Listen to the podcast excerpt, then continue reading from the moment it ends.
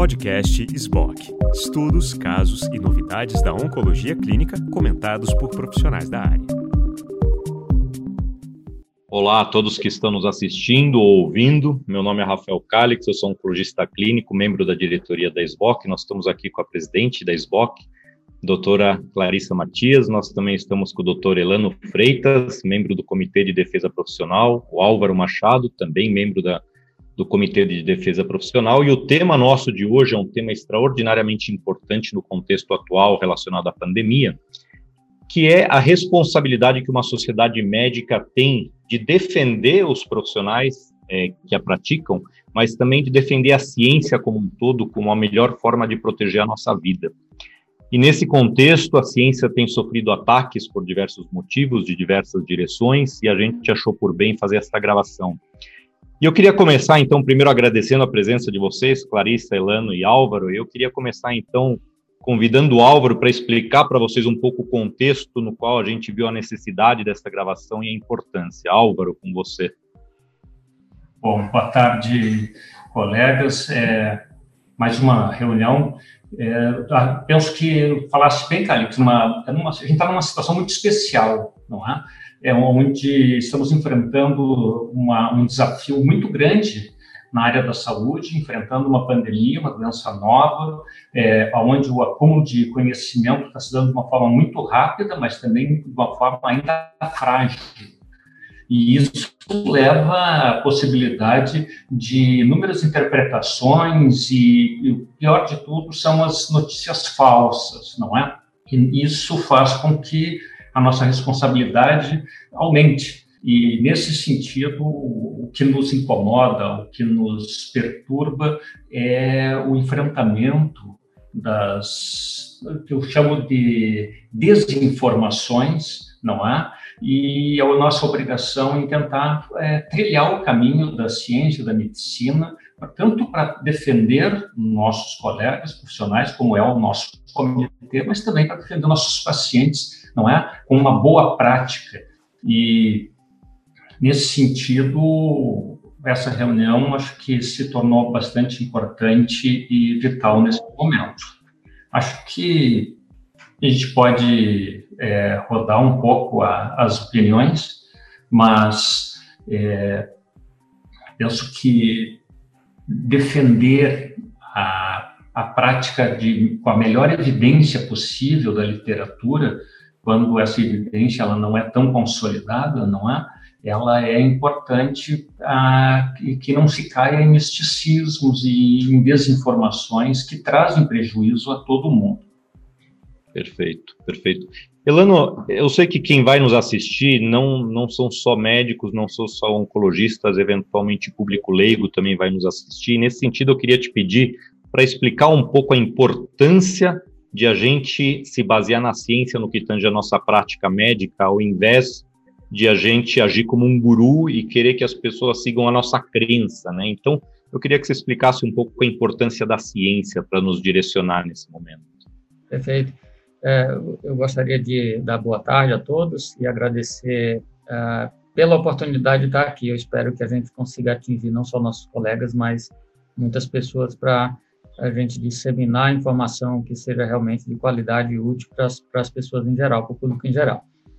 Ah, Rafael, é, a gente escolher é, não, é, digamos, ignorar a ciência hoje é a gente retornar ah, dos séculos para trás, né? Então, a, a, o, tudo que a gente tem hoje é, de tratamento, se a gente olhar, por exemplo, a expectativa de vida da população na década de 50, era inferior a 35 anos na maior parte dos países, e hoje a gente está falando que na maior parte dos países isso é ah, acima de 75 anos de idade. Então, isso deveu-se, mesmo que também por uma série de questões de políticas públicas, todas elas envolvem por trás conhecimento científico, envolvem ciência por trás disso. Ah, se hoje a gente sabe que saneamento salva vidas e previne doenças, é porque ah, houve estudos lá atrás que mostraram isso. Então, como a gente vive hoje, é, numa época de extrema velocidade é, de informação, isso, por um lado, é bom, porque a informação corre muito rápido, mas, por outro lado, isso traz um, um problema, porque é, a informação corre rápido por meios ah, leigos, através de pequenas manchetes, pequenos vídeos, pequenas informações que correm fora de contexto no WhatsApp, e a gente recebe isso e a gente tem uma reação emocional em cima daquilo e aquilo passa a ser uma verdade, o que não necessariamente é um fato realmente. Então, a, gente precisa dar atenção à, à, à, evidência científica e, do mesmo jeito que, quando a gente não entende bem de algum assunto, a gente precisa de alguém que nos auxilie, de um professor que nos auxilie a entender um pouco algum assunto, às vezes até do comentarista de futebol que traduza é, as estratégias de jogo, que a gente não precisa entender estratégia de jogo para saber jogar uh, ou para gostar de jogo, uh, de futebol, que seja qualquer outro esporte, mas também em ciência a gente precisa de canais que ajudem, nos ajudem a interpretar isso. Então, na medida que a gente tem é, hoje essas informações correndo, eu vou dar alguns exemplos práticos a gente é, tem muita gente questionando sobre manejo de pandemia, sobre ah, como a evidência científica, é, por exemplo, a gente teve os, os, trabalhos iniciais com cloroquina e todo aquele debate em cima da cloroquina, ah, em cima de informação científica que tinha muita limitação no início, mas a informação correu muito rápido. Daí, quando saem os estudos e que mostram que aquilo realmente não funciona como parecia, daí todo mundo acha que, assim, porque o remédio é barato, tem alguma coisa errada aí por trás, porque ele deve funcionar. Daí agora a gente está discutindo quando chegam as vacinas, que são baseadas em estudos robustos, investimento em alta tecnologia em ciência, e daí agora estão questionando se a vacina é segura, se não é segura, sendo que tem nível de evidência e de teste muito maior ainda. Então, para finalizar essa conversa, não cumpridade demais, eu quero dizer o seguinte, que ah, o conhecimento científico ele avança em degraus, né? A gente vai construindo a partir de informações que foram geradas através de estudos anteriores. É, pessoas é, voluntariam-se para participar de estudos clínicos sérios que ah, geram evidência científica, muitas vezes de coisas que dão errado. Nem tudo que vai para teste dá certo, na verdade, a maioria das coisas que vão para teste, de maneira geral, não dá certo. Porque se fosse, obviamente, dar certo, não precisava ser um teste. Então, quando os testes em pesquisa acontecem, é, o resultado sendo é, dando certo para aquele medicamento, para aquela estratégia ou não dando certo, ele acrescentou conhecimento que vai ser utilizado mais na frente. Então, a gente deve utilizar o conhecimento científico não ah, como eu me apego a este ou aquele conhecimento, ou a este ou aquele medicamento, ou da onde vem isto ou aquilo, mas o conhecimento vai se solidificando. Então, resumidamente, precisamos dar crédito à ciência Ciência é complexo, é, eu não me atrevo a entender tudo em ciência quando a gente precisa é, ler sobre coisas que a gente não entende, a gente precisa de auxílio de pessoas que entendem mais aquilo, então a gente precisa é, ouvir. E esse é um papel da nossa sociedade, tentar ajudar a disseminar informações positivas, informações que são úteis, como a gente faz nos nossos consultórios diariamente para os nossos pacientes que chegam tão confusos, com tanta confusão de informação, né? Obrigado, Elano. Clarissa, é, coube a você aqui talvez a pergunta mais difícil nesse contexto de disseminação de fake news pelo público leigo e de um monte de gurus lançando as suas crenças e tendo seguidores. É, ocorre em paralelo uma interferência política tremenda nas decisões sanitárias do país. Eu queria perguntar para vocês quais são os riscos para uma sociedade de uma interferência política na medicina. Bom, em primeiro lugar, eu gostaria de agradecer o convite, né, e dizer que eu estou muito honrada por participar dessa mesa é, sobre defesa profissional e é, essa questão tão importante agora. Então, nesse momento, a politização ela só vem trazer malefícios para a população. Tá? É importante separar ciência de política. É importante é, cuidar da população como um todo e político, da religião, da cor, de qualquer coisa.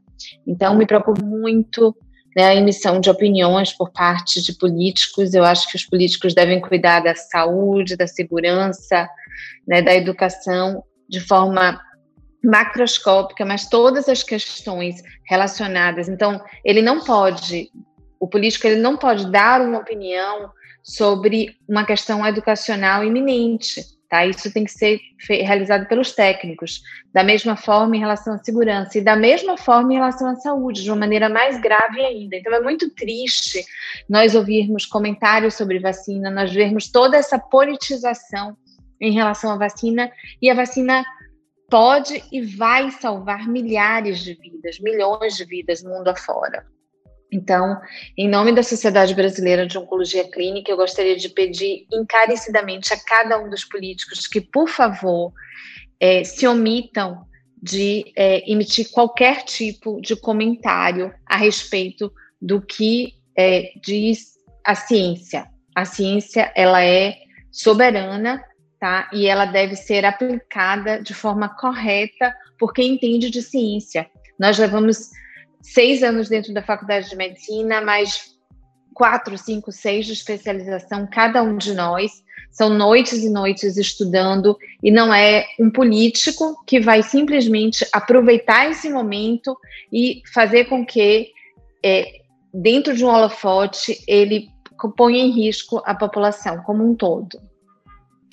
Obrigado, Clarice. Em linha com o que você falou e com, com o que o Elano já falou, dessa questão de, bom, e quem que nós devemos seguir, quem que pode dar as cartas, ou quem pode indicar o melhor caminho para a gente, na verdade, a Sociedade Brasileira de Onco também não tem a prerrogativa da verdade ou da melhor solução com base na ciência para como nós devemos lidar com a pandemia, e por isso nós, como sociedade, devemos nos voltar para quem entende mais disso, que eventualmente são os infectologistas, membros da sociedade e a própria sociedade de infectologia, e essa sociedade vem sendo atacada pelo seu posicionamento e vem sendo atacada com bases em crenças que não tem nada a ver com ciência, tem a ver com gurus, tem a ver com gente querendo se promover, querendo ter algum holofote. Álvaro, eh, você deve ter visto tanto quanto eu, aliás, você que me encaminhou um artigo que saiu aí recentemente, falando de, inclusive, médicos que eventualmente assumem posições não baseadas na ciência, mas que eventualmente não são da área deles e dos problemas dessa interferência das fake news no que a gente pratica.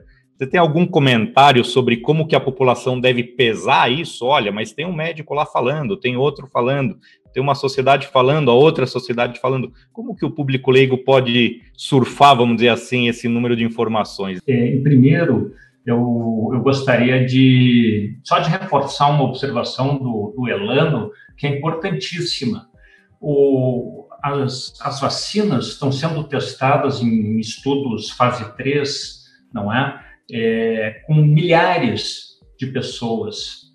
Não são todas as medicações, bem provável, muito poucas medicações que têm tamanha é, investigação em estudos de fase 3 para obterem resultados tão consistentes e seguros, não é? E não questionamos medica os medicamentos eles entram em uso e é claro que muitos outros, outros efeitos é, é, adversos ou eventualmente benéficos a gente vai descobrir no uso é, cotidiano, mas o início do seu uso é baseado em estudos fase 3 que muitas vezes não são com o tamanho que está sendo os estudos com as vacinas, não é? Então, isso é uma coisa importante para o público entender que as vacinas elas não são experimentais, não é?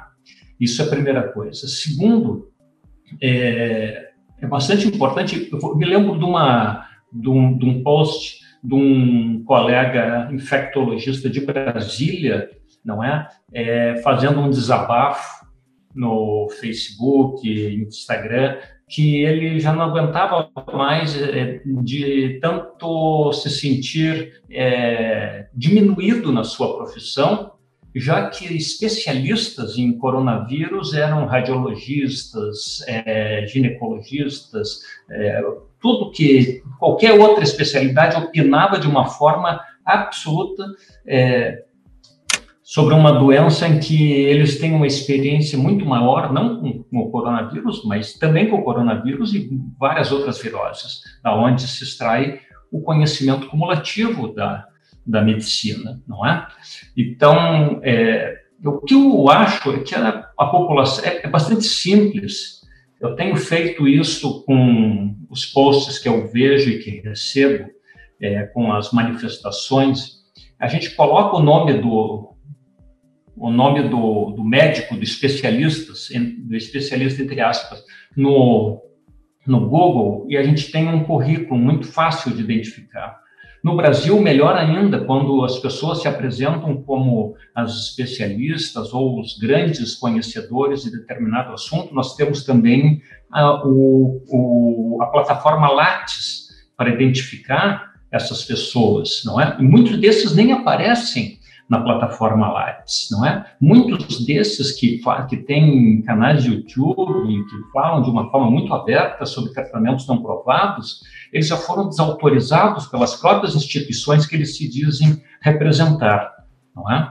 Então, essas, essas, é, esses mecanismos de checagem são importantes para se ter um mínimo de, de credibilidade ou não da informação que está sendo veiculada. Perfeito. É, não, só lembrando assim que ciência, obviamente, é uma verdade transitória, ela nos dá informações que podem ser suplantadas por informações subsequentes. E o que cabe a nós identificarmos é quem está defendendo a informação mais atualizada, mais atual, embora possa ter pessoas, inclusive médicos, que se apegam a um conhecimento anterior e tentam perpetuá-lo, isto não é boa ciência. A boa condução científica é aquela que avança para novas verdades. E a gente tem que aceitar que a ciência não é perfeita, mas é a melhor alternativa, muito melhor do que a crença, é, eventualmente em gurus ou em dogmas e assim por diante. Né? E por último, eu queria, para encerrar, só citar um pouco, falar rapidamente como a pandemia afetou o mundo da oncologia, tanto dos oncologistas quanto do, do mundo dos pacientes oncológicos. Obviamente, todos nós oncologistas vimos primeiramente um, um, momento em que os pacientes desapareceram dos centros de tratamento, seja por medo, seja porque os próprios centros fecharam e não tinham staff adequado para recebê-los. E num segundo momento, a partir de junho, julho, aí a gente já começou a ver uma onda de pacientes chegando, talvez um pouco mais, agosto, setembro, uma onda de pacientes chegando com doença mais avançada e no que tange ao SUS especificamente, com atrasos terríveis para o primeiro tratamento. Então, aquela lei dos 60 dias foi mais do que abandonada pela circunstância da pandemia, o que, embora possa até ser justificado, de certa maneira, é uma tragédia do ponto de vista individual para cada paciente. É, para os oncologistas, existe, obviamente, um grande número de colegas com burnout por toda a situação de lidar com esta pandemia e com as suas práticas e com as dificuldades de prover o melhor tratamento para os seus pacientes. A SBOC tem tido algumas iniciativas no sentido de minimizar esta situação grande de estresse para para os colegas médicos membros da sociedade. Mas olhando um pouco para frente no que espera por nós na frente em relação à vacinação, neste momento a Sociedade Brasileira de Oncologia corrobora as recomendações eh, da Sociedade de Infectologia. Os pacientes oncológicos são pacientes com doenças eh, crônicas importantes e, portanto, eles entram no segundo grupo de priorização da recomendação do plano governamental explicitado ontem, né? Então, primeiro virão setor da saúde, eh, presidiários, pessoas acima de 75 anos, e no segundo bloco virão, então, pacientes com doenças graves, e aí entram os pacientes oncológicos, e a recomendação majoritária é para que os pacientes oncológicos, sim, sejam vacinados, a gente ainda não tem aprovação da Anvisa de nenhuma das vacinas, cabe a cada paciente conversar com sua equipe médica sobre eventuais restrições a alguma vacina que possa ser recomendada, mas como conceito geral, o paciente oncológico deverá sim ser vacinado. Né? Eu queria abrir para vocês, se tiver alguém com algum comentário final, para a gente não se alongar muito, Clarissa, Elano, Álvaro. Então, Rafael, eu queria só reforçar a necessidade da vacinação né, de, dos pacientes oncológicos. Isso deve ser discutido com seu médico, porque em alguns casos essa vacinação não será permitida, mas ela tem que partir de uma autorização médica, tá? Acreditem, acreditem nas vacinas, elas foram testadas em estudos de fase 3, quando as pessoas comentam, ah, mas o estudo foi muito rápido, foi muito rápido por uma questão de necessidade, mas ele foi muito bem, todos os estudos foram amparados, pelo menos né, das vacinas que hoje estão sendo discutidas e que estão sendo levadas é, de uma maneira muito é, correta, tanto assim que uma delas já foi, inclusive, aprovada pelo FDA. Então, agradecer novamente a cada um de vocês, né, agradecer o tempo, a presença, agradecer a Dr. Rafael Calix pela brilhante ideia e a toda a equipe da SBOC pela, por possibilitar a realização desse podcast. Obrigado. Elano, Álvaro, muitíssimo obrigado pela presença de vocês, acho que foi bastante proveitoso e vamos esperar que a gente consiga avançar com a nossa ciência sem grandes interferências políticas ou dogmáticas, ou de gurus, ou religiosas, ou seja lá de que ordem for. Tá bom? Um grande abraço.